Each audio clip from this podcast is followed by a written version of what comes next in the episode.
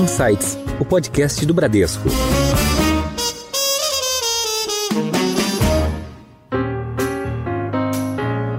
Olá, bem-vindos a mais um episódio do Insights, o seu podcast semanal com ideias que provocam um novo jeito de pensar.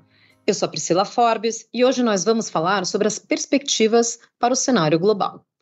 Tensões geopolíticas, crise energética e inflação ao redor do mundo. Todos esses fatores têm enormes efeitos sobre a economia.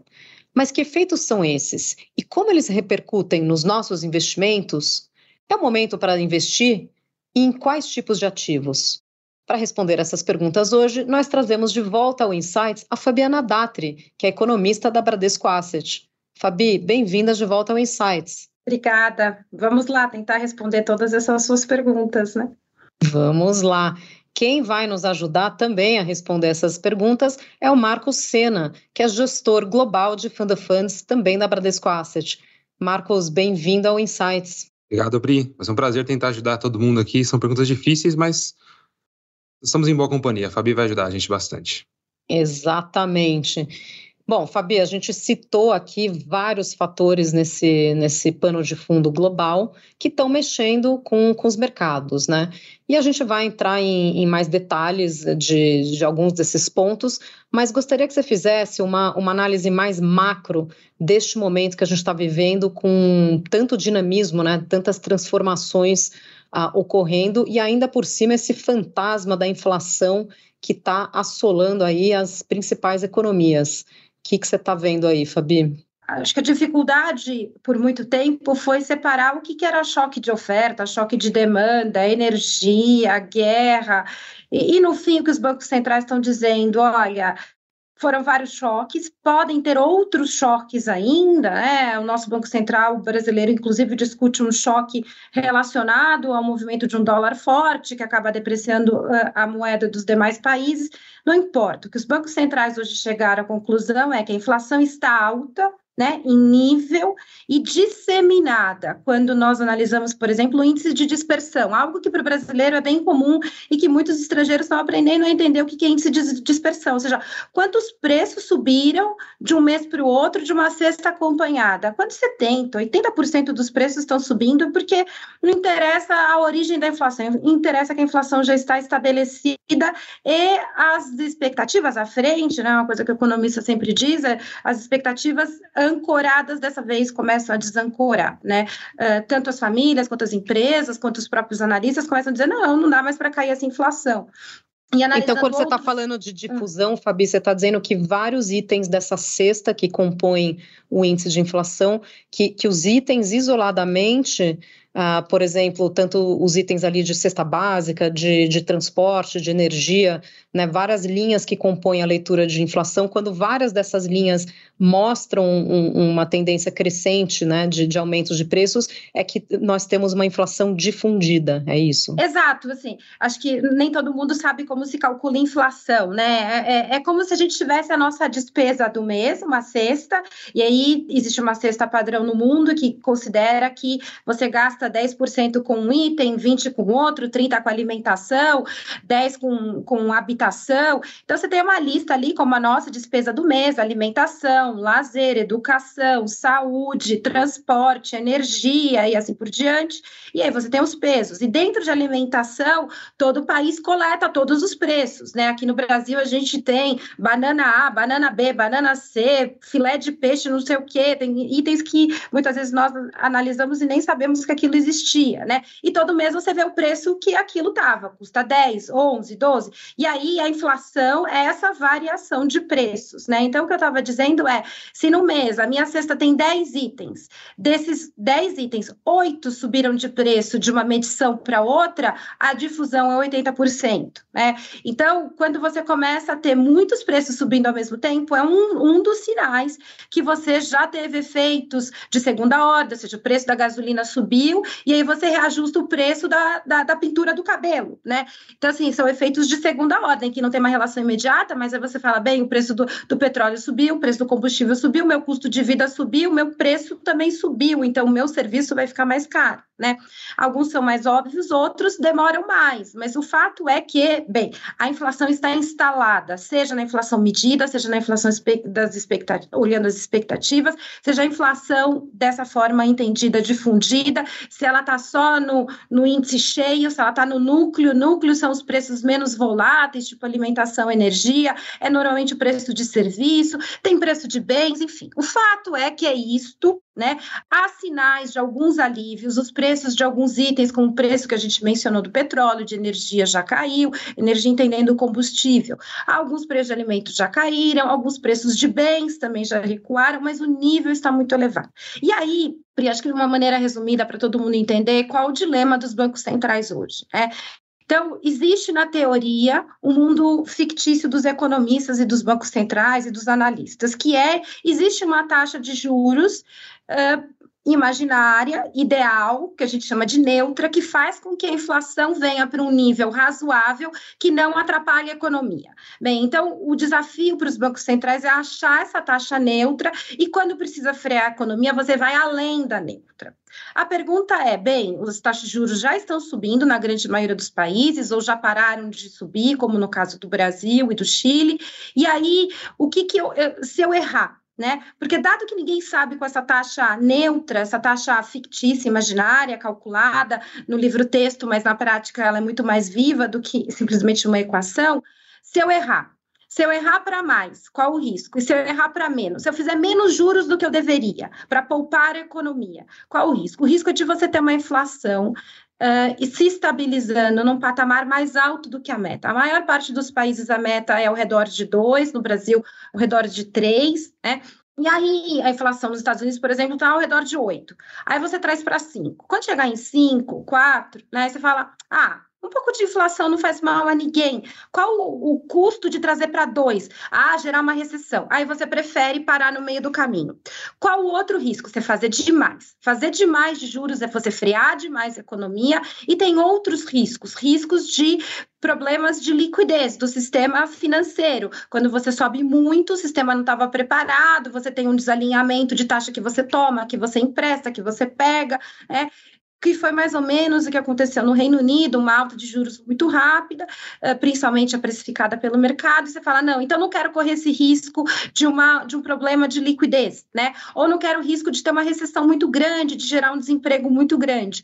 Ou de você ter um problema fiscal. Os países endividados, a sua dívida é indexada à taxa de juros, se a taxa de juros era 2, vira 7, obviamente seu custo sobe você tem um problema fiscal. Bem, o que os bancos centrais estão dizendo é: eu prefiro correr o risco de fazer mais e não menos.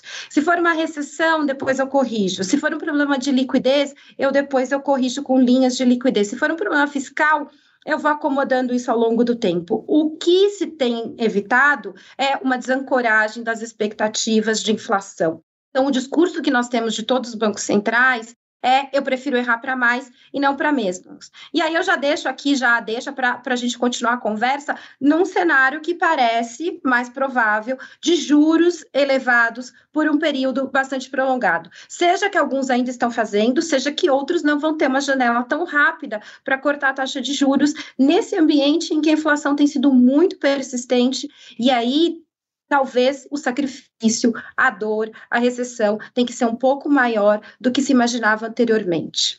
Legal, Fabi, essa, é, é, é, esse remédio amargo, né, que é a, a elevação da taxa básica de juros, como você bem comentou, é, é, o momento que o Banco Central Americano, que o Fed está vivendo, né? Esse dilema de ele tem aquele duplo mandato, né? De controlar a inflação, mas de também zelar pelo, pelo pleno emprego mas ele já se posicionou de uma maneira bem firme, como você colocou, né? Bem combativa em relação à inflação, dizendo nós vamos elevar os juros até onde for preciso para é, é, conseguir ancorar de volta essa inflação, porque como você colocou, é mais fácil depois ele reestimular a economia do que ele atuar numa economia que, que perdeu essa âncora é, da inflação, né?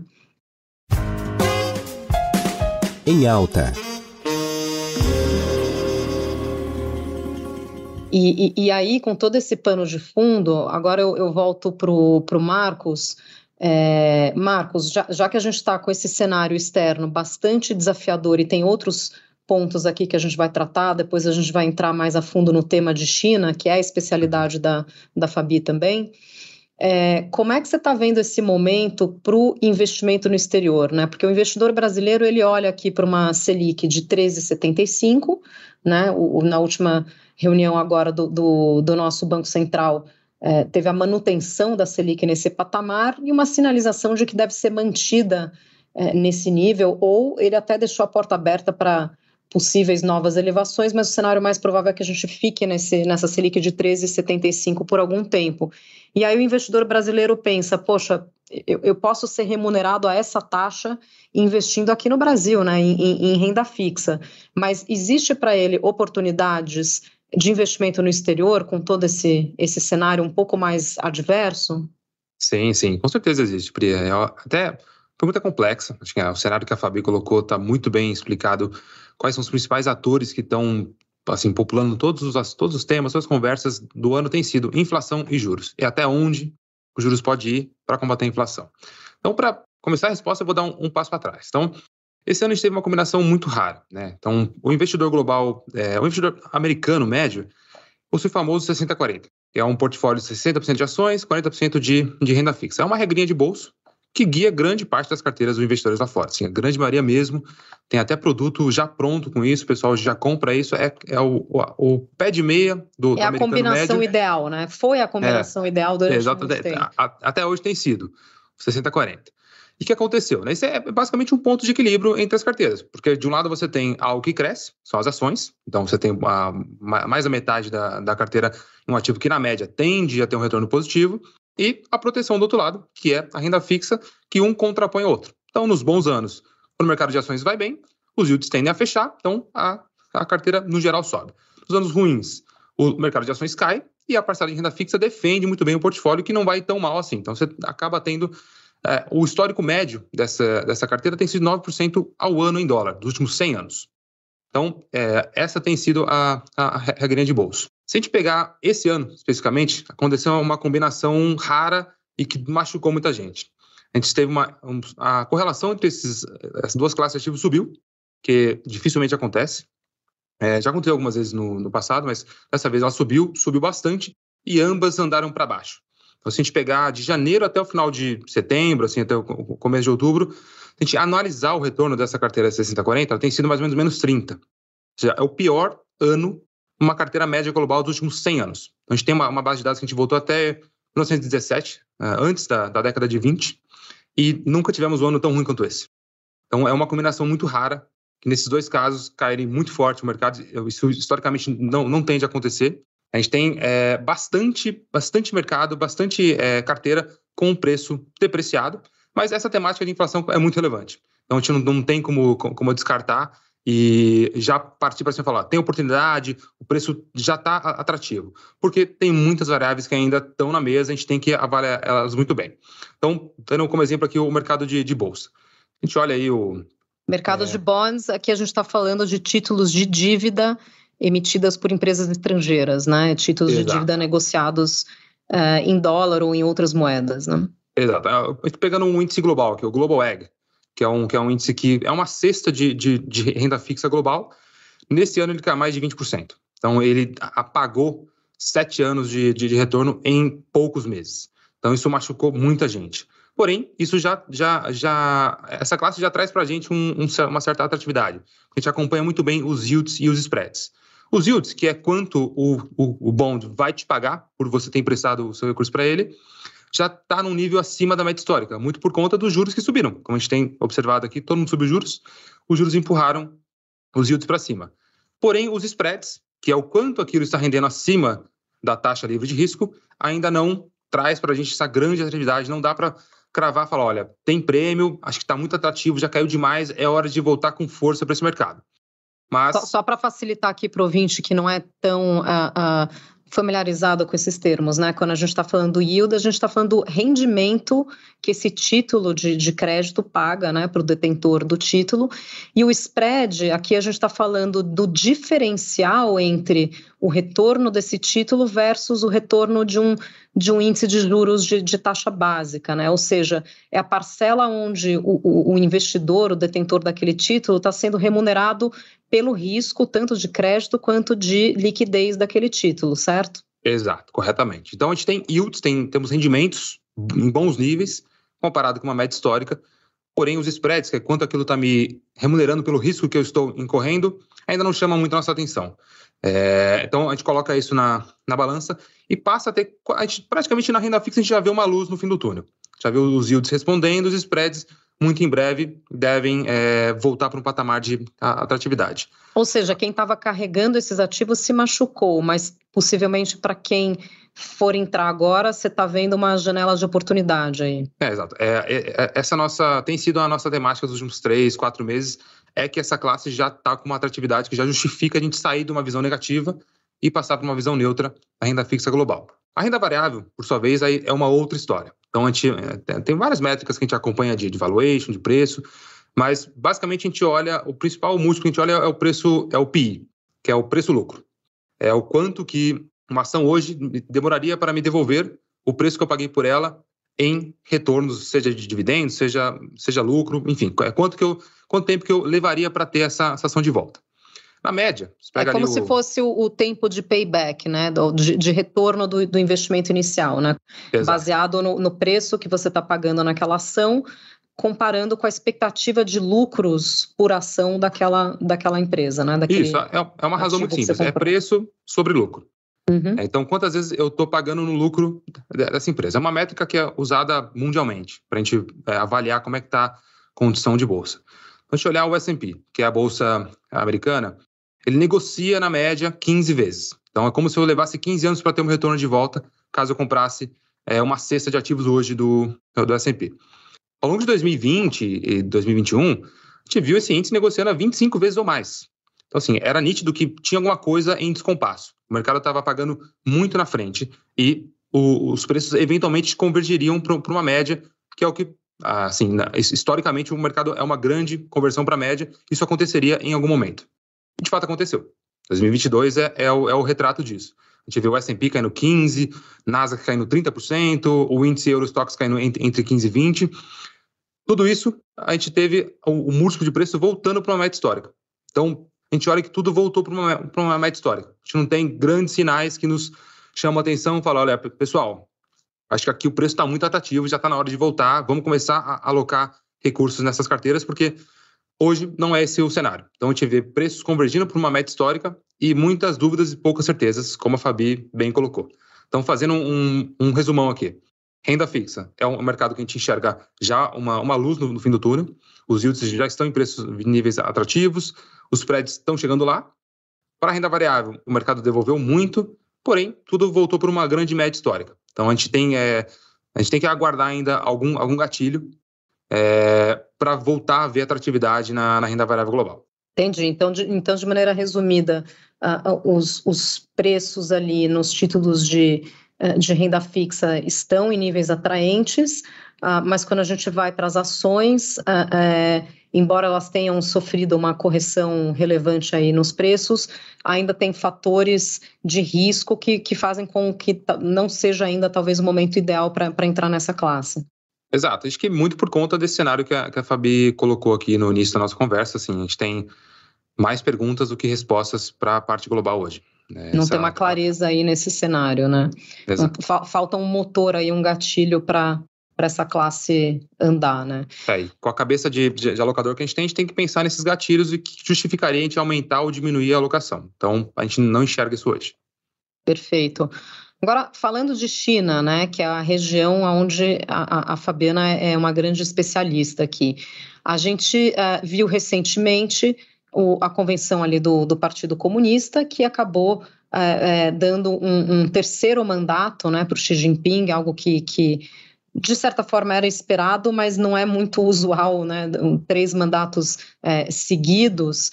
É, isso falando só da, da, da, parte política, né? E, e, claro, todo o pacote que vem com isso, da continuidade daquela política de Covid zero que a gente vai falar a respeito. Mas a gente sabe que a China é um, é, sempre foi o grande, ou nos últimos anos, foi o grande motor de crescimento aí do, do, do PIB global, né? Pela representatividade dela na, na, na, economia global e também é o nosso principal parceiro comercial, né? A gente exporta as nossas uh, commodities é, para a China.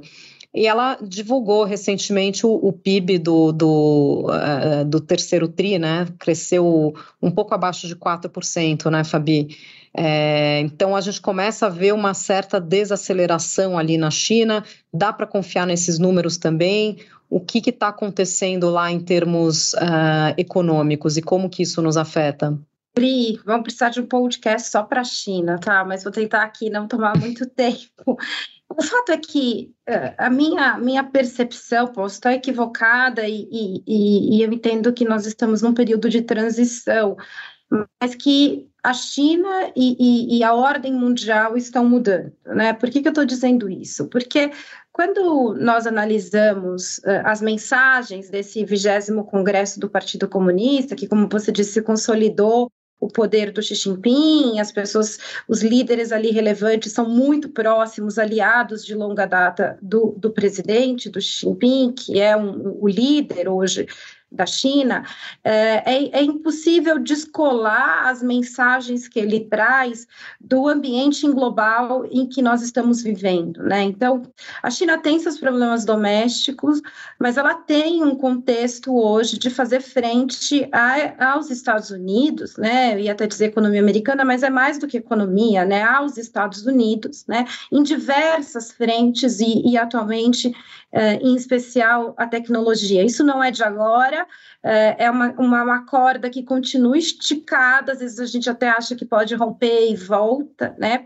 E tem, obviamente, uma tensão ali na Ucrânia por conta da Rússia, né? E todo um, um realinhamento de fornecimento de energia uh, no mundo como um todo, né? A China, obviamente, não está isolada, ela faz parte deste jogo, dessas jogadas e dessa nova ordem, desse novo arranjo né, uh, global uh, e principalmente conduzido pelas questões políticas. Né? Então, a primeira mensagem que, que, que eu tiro desse resultado, dessa transição política na China, numa reconsolidação do poder do Xi Jinping, né, que, que foi conduzido ao cargo em 2012, renovado cinco anos depois, agora renovado cinco anos depois, né, é que a, a, as prioridades uh, políticas, as prioridades geopolíticas, políticas, elas se sobrepõem, sem dúvida nenhuma, à economia. Né? E duas são as palavras que, que eu tento resumir de toda essa mensagem: pessoas né? e segurança. É, ambas, palavras são conceitos muito amplos e podem caber várias coisas, né? Então, por exemplo, segurança, segurança da saúde, e aí a justificativa de a gente ter uma cautela muito grande em relação à pandemia, a manter a política de, de dinâmica de Covid zero, né? Existe, existe uma visão de segurança alimentar, a gente já fala aqui do Brasil, existe uma segurança tecnológica de ser autossuficiente em diversos componentes que hoje os Estados Unidos uh, proíbem né, de, de, de chegarem à, à China. Existe uma segurança militar, obviamente, né? Existe uma segurança energética de suprimentos, né? Então, é, é nesse ambiente muito mais tenso, muito menos uh, livro-texto de economia, que nós temos que entender o que está acontecendo com a economia. Né? Então, não há modelo de previsão do PIB tradicional que funcione nesse momento, né? Então, o PIB da China no segundo trimestre caiu um monte, recuperou em grande medida pelos lockdowns, mas não é só isso. A China também tem feito opções de redução dos seus riscos, riscos internos e aqui em especial ao setor imobiliário, que já chegou a quase 15% de participação do PIB, né? E hoje vem reduzindo porque a China entende que não dá para colocar todos os seus ovos em uma cesta, né? Essa lição básica de qualquer investimento da diversificação. E a China vem buscando diversificar também suas fontes internas de crescimento. Uh, eu sei que ajuda muito pouco nesse momento dizer que a gente não sabe o que vai acontecer, né? Que, que é um cenário marcado por incertezas. Mas essa é, é, é a forma mais, mais honesta, né, de trazer aqui para os nossos ouvintes que nesses momentos de incerteza, né, nós temos que nos debruçar cada vez mais em informações, em estudos e análises. E hoje o melhor que eu posso dizer é que um crescimento potencial da economia chinesa é menor, Sim, imaginávamos que a China podia crescer algo como 5, 5,5%, né? Lembrando que os dois dígitos já ficaram para trás há muito tempo. Hoje a China pode crescer alguma coisa entre 4, 4,5%. Né? E, obviamente, sujeitas a esse, será que a China reabre o ano que vem? Em que medida que ela reabre? Qual velocidade? Há sinais que ela pode reabrir, há sinais que ela vai continuar cautelosa. Então, hoje, a, a, a nossa cautela em dizer, bem, o crescimento deve estar ao redor de 3, 3,5, o ano que vem dá para ser um pouquinho mais, uh, e se a China optar por reabrir, aliviar significativamente os controles da pandemia, de locomoção, seja para o estrangeiro, mas principalmente pelos seus, sua própria população, aí sim dá para crescer muito mais, porque a China não será diferente de nenhum outro lugar do mundo que quando reabre você tem um boom, né? Mas uh, eu acho que, que, que, a regra de bolso, uh, o adesivinho amarelo que a gente pode colar aqui na, no nosso computador, no nosso caderno, é pessoas e segurança, né? E onde entra o Brasil nesse cenário, né? O Brasil faz muito sentido nesse cenário para a China, porque se segurança alimentar, se as pessoas, se as condições das, das pessoas, se a redução da desigualdade são pilares para essa nova fase de crescimento e desenvolvimento, que esse tem sido o recado da China, o Brasil tem total sinergia nesse processo, né? Se a China quer Uh, reforçar seus avanços tecnológicos, né, e fazer sinergia. O Brasil é um parceiro que faz sentido, né? Uh, como o Brasil vai se colocar nesse contexto, aí é outro podcast também em que uh, eu certamente convidaria universitários para me ajudar a entender como o Brasil se posiciona nesse novo contexto geopolítico global, mas de forma muito, muito direta e sem entrar muito em detalhes, a relação de Brasil e China continua fazendo muito sentido, né? E, e eu tenho dúvidas que a China vai abrir mão da sua plataforma exportadora, pelo contrário, né? Faz muito sentido continuar apostando no mercado externo como uma fonte de receita, como uma fonte de inovação e de motivação para a indústria local. Né? Então, uh, por hora, o que o Brasil tem que ter em mente é, uh, e, e, economia global como um todo, é um crescimento menor da economia chinesa, é um impulso menor do que nós estivemos acostumados nos anos anteriores, mas, por sua vez, é um, um, um estímulo, um impulso muito mais equilibrado. E, por fim, um contexto muito mais incerto, não só pela China, mas pelo essa, essa, esse novo arranjo, né, ou desarranjo global que nós estamos assistindo assistindo uh, nos últimos anos. Em Foco. Você falou bastante aqui de, de segurança alimentar e também de segurança energética. E a gente está vendo aqui uma, uma crise energética né, afetando principalmente o, o, bloco europeu, né, com essa dependência ali do gás natural, os gasodutos uh, aonde tem essa dependência com a Rússia, né, como principal fornecedora. Como é que como é que fica esse panorama aí? Eles já estão conseguindo buscar uh, fontes uh, alternativas, fontes substitutas de, de energia e o quanto que isso impacta na atividade por lá? acho que são duas discussões, né? Uma é se vai ter o gás, né? E outra, a que preço que, que, que os europeus e, e, o restante do mundo terão esse gás, né? Então, ao longo dos últimos meses, né, à medida que a guerra foi se estabelecendo, né, a guerra na Ucrânia, o suprimento de, de gás para a Europa foi cessando. Hoje, ele, ele é mínimo, né? E a preocupação é como a Europa vai encontrar fornecedores alternativos.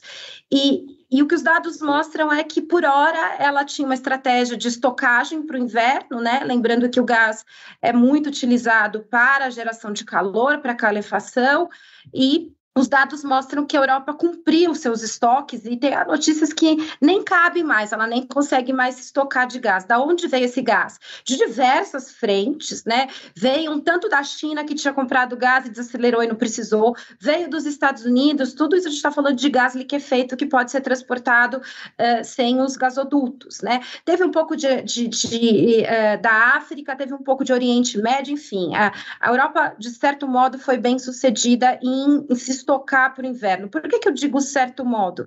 Porque quando nós ouvimos, principalmente os europeus, a preocupação não é com este inverno, né? A preocupação é mais de longo prazo. Agora você deu um jeito ali, caçou e tudo. Só que isso não é estratégico do ponto de vista de pensar os anos à frente, né? Você, não dá para ficar resolvendo uh, como vai ser seu fornecimento de gás do dia para a noite, né? Tem que ter um planejamento. E aí sim, há um planejamento de ter fontes alternativas, há um planejamento de ter terminais para receber esse gás liquefeito, de não depender mais do gás russo, né? E isso ainda parece não muito bem desenhado, não muito bem garantido, né? Parte desse fornecimento viria dos Estados Unidos, parte do gás que está na, na Rússia iria para outros lugares. Esse é um processo que vai levar algum tempo, porque uh, a, a, logística de, de, de, combustível ela não é trivial. Você não enfia na mochila, né, e sai carregando gás, né? Nem um, um, um, um barril de petróleo, né? Uma coisa muito diferente. Né? Os tipos de navio também que transportam e tudo mais, além da questão, obviamente, de segurança, né? Então, quando a gente ouve hoje dos europeus, a preocupação é se eu tiver vai ser um custo muito mais elevado do que eu tinha. E aí a discussão ela vai mais profunda, porque a base da indústria alemã foi feita com um gás relativamente barato vindo da Rússia. Né? O que os dados mostram é que, ao preço que nós estamos vendo, ou que sugere-se que será o futuro, inviabiliza a produção de parte da indústria, indústria química, petroquímica, farmacêutica na Alemanha. Parte da indústria alemã já fechou, inclusive, né? Óbvio que pode reabrir, mas a pergunta é qual o potencial de crescimento da Europa num ambiente em que o suprimento de gás pode até existir, mas a um custo não competitivo. Para onde iria essa indústria? Indústria, né? Quem seriam os candidatos vencedores? E mais do que isso, se a Europa não tiver, em especial a Alemanha, não tiver essa fonte de crescimento, qual será a fonte de crescimento da Europa? Repara que são discussões muito mais uh, estruturais e profundas do que simplesmente este inverno. A minha sensação é que haverá algum racionamento, pelo que a gente ouve, né? A depender muito da temperatura, se o inverno for muito rigoroso, mas a nossa dificuldade, por exemplo, ali eh, na ACID de fazer conta é que taxa de juros o Banco Central Europeu tem que implementar para equilibrar um risco de recessão e uma inflação que, obviamente, está pressionada pelas questões energéticas, né? No momento em que o país, ou a região, né, no caso a Alemanha ou a Europa como um todo, pode crescer menos, né? É de pensar, olha, é o que vai acontecer com o mundo. Mas o melhor que a gente tem a endereçar são as questões que de fato são relevantes, né? E a decisão de investimento aqui uh, ela vem com base no, no que tem para hoje, né? E de fato o cenário global, né? Como aqui a gente já mencionou, a inflação, a China, a Europa, as questões relacionadas à guerra, são temas muito complexos que fazem não só 2022, mas principalmente 2023 ainda ser um período de bastante complexidade e de ter que acompanhar muito de perto os desdobramentos dessas diversas questões e dúvidas uh, que estão ficando aqui no ar para os nossos ouvintes. Legal, é, muito, muito assunto aí para essa pauta. E, e, voltando aqui com o Marcos, é, você como gestor das estratégias globais, né, você é responsável ali pelos fundos de fundos, ou seja, a seleção de gestores globais, né? Então você está sempre em contato uh, com esse pessoal. O que, que eles estão enxergando, é, tanto é, de cenário global, como é que eles estão se posicionando, se eles estão mais defensivos agora, e um desdobramento dessa pergunta, como é que eles estão enxergando o Brasil? Legal, Pri. Bom, realmente, assim, é, a gente tem que colocar sempre que. O, vou começar pela pergunta, a, a, segunda pergunta de, de Brasil. Acho que o Brasil, pela ótica do investidor é, estrangeiro, é algo pouco relevante, muito pequeno. Se a gente pegar um benchmark global, pega o, o MSCI All Countries, que é o, o, índice que todo mundo enxerga, você tem uma parcela pequena de emergentes, tem de emergentes tem Latam, e tem de Latam tem Brasil. O Brasil é mais ou menos 1%, é, 1% ou menos da média do, do investidor global. Só que o Brasil tem sido um destaque do ano. Assim. Acho que a gente fez uma, uma bela lição de casa com relação aos juros. Assim, é, ao contrário de boa parte do mundo, nosso Banco Central, o pessoal já sabia lidar com, com inflação, então atuou ali na. teve mais ímpeto e foi com antecedência. Então a gente deixou o país mais preparado para esse cenário de inflação é, espalhada. E também vai lembrar que esse ano os nossos, os nossos gestores locais estão tendo um excelente ano. Acho que a indústria conseguiu se dar muito bem com essa questão tomada em juros, é, especialmente nos Estados Unidos. Só explica para o pro, pro, pro ouvinte o que é ficar tomada em juros, porque eu demorei um tempo para aprender isso, né? Essa linguagem de quem está ali na mesa, tomada em juros é quando a gente aposta que juros vão subir. E aplicar Exato. em juros é quando a gente imagina que os juros vão cair. É, vender uma moeda, vender uma moeda quando a gente acha que ela vai perder valor, e comprar quando a gente acha que ela vai valorizar, né? Porque para a gente estar tá aqui na nossa no nosso quase sangue, né? Mas para quem está ouvindo, o que, que é tomar? Tô tomando o quê? Né? É, é, o jargão que a gente usa no dia a dia, né? É, Desculpa então, eles... te interromper. Não, tá, tá certo. E a, o, o, o gestor local ele apostou que os juros ia subir por conta de inflação. Parece que o brasileiro, não curiosamente, sabia como lidar com a inflação, sabia qual seria o comportamento de juros e acertou. Então, o pessoal aqui do, da, da parte local ganhou bastante dinheiro com isso. Acho que soube lidar muito bem com esse ambiente é, inflacionário. Apostou na queda das bolsas, então ficou short, apostou na queda.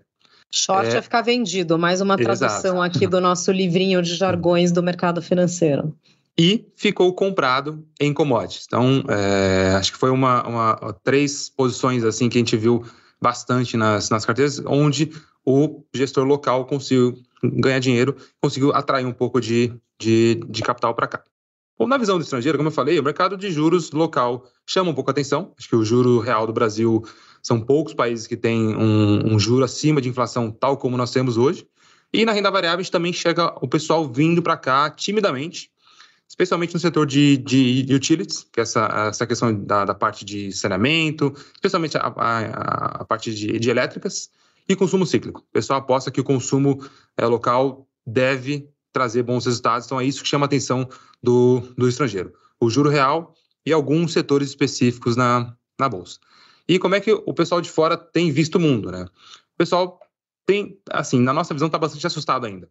Se a gente comparar o nível de quanto que ele tem de caixa quanto ele está tomando de risco, quais são os setores que, o, que, o, que os gestores lá fora estão comprando, você vê que o pessoal está com uma cabeça bem mais defensiva, ainda com medo desse cenário de, de, inflação, ainda com medo de se esses juros vai bater em recessão. Então a visão é bastante cautelosa ainda. É, são, são poucos aqueles que você vê que se destaca de um, de, de um lado para o outro, mas como eu comentei aqui no início, é, essa correlação alta entre setores machucou muita gente. Mas a gente vê que, assim, é, se tiver, é, é, relativamente falando, assim, comparando geografias entre si, a gente enxerga que o mundo ainda tem uma preferência para os Estados Unidos. Acho que essa questão que a Fabi comentou de Europa, crise energética, está assustando muita gente. Então, o pessoal tem uma visão mais pessimista com isso, porque se você tem menos, menos energia para você consumir, você vai produzir menos, você vai vender menos, então você vai crescer menos. Então, já é, já é quase dado uma, uma recessão na, na, na, região, e isso vai prejudicar certamente o, o, os, os, ativos da região. Então, isso corrobora com uma, com uma visão mais positiva dos Estados Unidos nessa, nessa ótica relativa. Não é que ninguém está muito otimista e vai sair comprando tudo, porque acha que os Estados Unidos vai, vai bombar. Mas eu acho que, no, no relativo, os Estados Unidos tem, tem, tende a se desempenhar melhor, e eu acho muito arriscado, do nosso lado, subestimar a capacidade daquela região específica. Vale, vale até lembrar que o, aquele slide famoso que o Buffett colocou na, na região. Never da... bet against America. Nunca é aposte gente... contra os Estados é. Unidos. É, então, eles sempre vão surpreender. Exato. E assim, eles têm provado isso pra gente ao longo dos últimos 10 anos. É, então é difícil a gente apostar contra a região e o mundo pensa assim também. Os tomadores de risco pensam assim seu guia.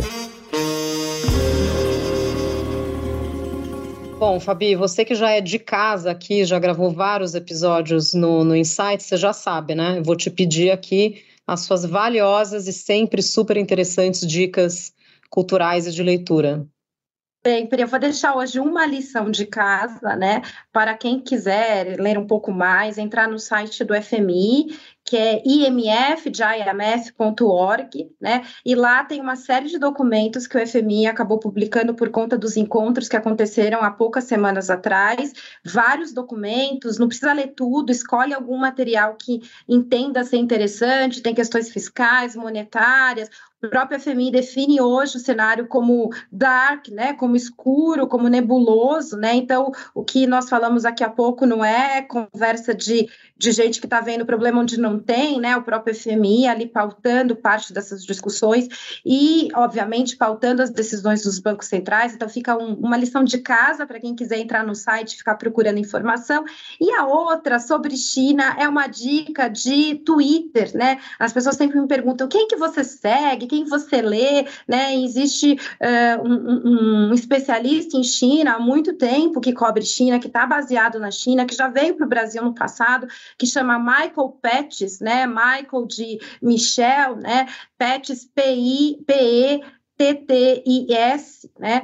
Uh, e aí vocês podem segui-lo porque ele escreve e ele comenta muita coisa, muito material da imprensa. Então, muitas vezes, se vocês não tiverem nada, uh, por onde eu começo? E a outra dica também de Twitter, se vocês não acharem, o Michael Pérez não gostarem, não curtirem muito ele, tem uma outra jornalista que chama Sofia Horta e Costa, é uma jornalista portuguesa, né? Mas que hoje está baseada em Hong Kong, escreve em inglês e ela publica também muito sobre sobre a China, ela cobre China, e ela, às sextas-feiras, faz um apanhado do que aconteceu na semana. Esse, esse post dela é muito famoso, e se você não tiver tempo de ler nada, lê esse apanhado que ela publica na sexta-feira. Então, uma lição de casa e duas dicas de Twitter para quem quiser seguir e ficar bem informado, e aí se interessar. É, o próprio algoritmo do Twitter vai levando vocês para outros lugares. Obrigada, Pri. Maravilha, essas foram as dicas da Fabiana Datri, economista da Bradesco Asset. Marcos, e o bom de gravar aqui é, com gente de casa é que você já sabe, já vem preparado com as dicas para compartilhar aqui com os nossos ouvintes. Já vem sim, Essa é, a pergunta mais difícil, né? Na realidade, a gente fica pensando no que trazer de valor para o pessoal. Eu separei duas aqui. Acho que é, a Fabi deu uma lição de casa, pessoal. Eu não vou ser tão, tão rígido assim. Eu vou dar, eu vou dar, vou dar dicas. A Fabiana vai fazer chamada oral né, nos é, ouvintes. Eu, eu vou dar dicas do que eu consumo, que eu gosto bastante. Então, assim, eu gosto de histórias. Assim, acho que muita gente aqui, aqui gosta. Eu gosto de unir histórias de negócios com histórias de, de pessoas que se deram bem nesse meio ambiente.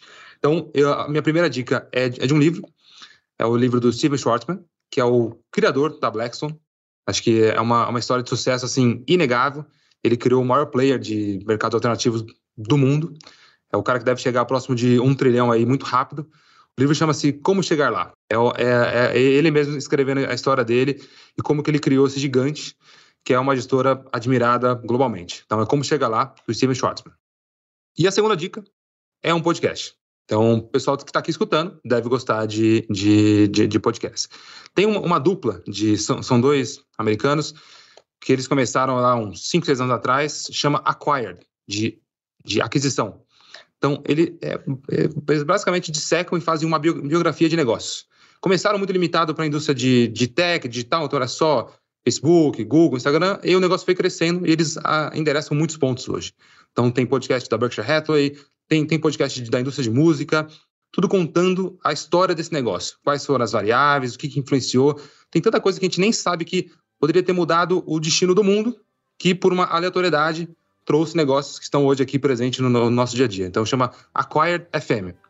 Então é um podcast que eu acompanho bastante, eu sou fiel a todos os episódios. Quem gosta de boas histórias de, de negócios está mais convidado a, a escutar. Super valiosa a dica. Aliás, as dicas, né? Essas foram as dicas do Marcos Sena, gestor de fundos de fundos globais na Bradesco Asset. Marquinhos, obrigada por mais uma participação aqui no Insights. Eu que agradeço o convite, Pri, é sempre um prazer e estou sempre à disposição para mais conversas. Fabi, obrigada pela participação hoje no Insights. Obrigada e até a próxima. Legal, vocês que nos acompanham já sabem que toda semana tem um episódio novo do seu Insights. Tchau, até a próxima.